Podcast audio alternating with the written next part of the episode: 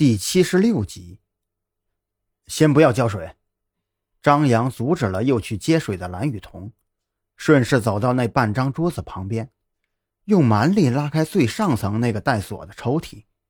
说实话，要不是因为这把锁，他才不会冒着这么大的危险去把这张桌子拖出来。张扬甚至猜想，这个抽屉或许是老刘家里唯一上锁的地方。咔嚓一声，或许是年久失修，也或许是高温所致。张扬只用力拉了两下，那抽屉就被应声的打开了。随后露出来的是一个老式的笔记本，表面是棕色的皮革，上面还有几颗红色的五角星。只是奇怪的是，张扬翻开笔记本的第一页，里面竟然是空空如也，一个字也没有写。本子里面是新的，从来都没有记录什么东西，奇怪呀！张扬翻弄着笔记本，喃喃低语：“如果只是一个空白的笔记本。”为什么要特意锁起来呀？张扬，上学的时候，我们喜欢把秘密的东西放在表皮跟笔记本的夹层里。蓝雨桐小声在旁边提醒。听了这话，张扬脑中顿时灵光一闪，连忙就把这笔记本的表皮给扒了下来。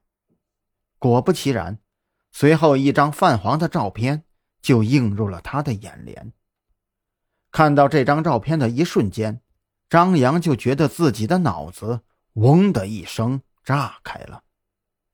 这照片前面是一片黄色的油菜地，而背后的主要参照物是一栋三层建筑。这栋楼，张扬今天下午还见过。虽然照片上小宁村筒子楼的窗户上挂满了各种晾晒的衣服。但是轮廓是大致没有错的。最重要的是，在油菜地和筒子楼中间聚集的那群人当中，他看到了一个熟悉的面孔。这个人就是宁国柱啊，十五年前那件惨案的元凶。张扬指着照片上蹲在第一排的中间的一个人，他身后站着的就是他的孩子，再往后就是他的妻子。张扬的记忆力不错，当然还记得曾经出现在档案上的面孔。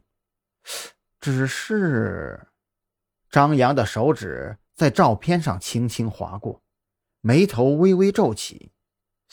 这不是错觉呀！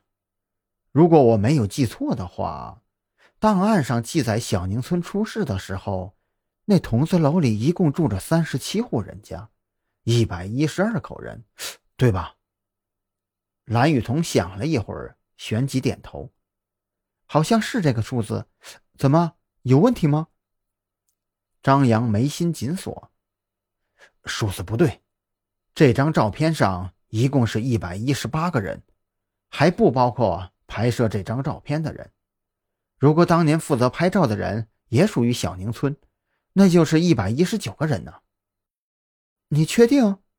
这么快就点完了这上面的人数，蓝雨桐有些惊讶。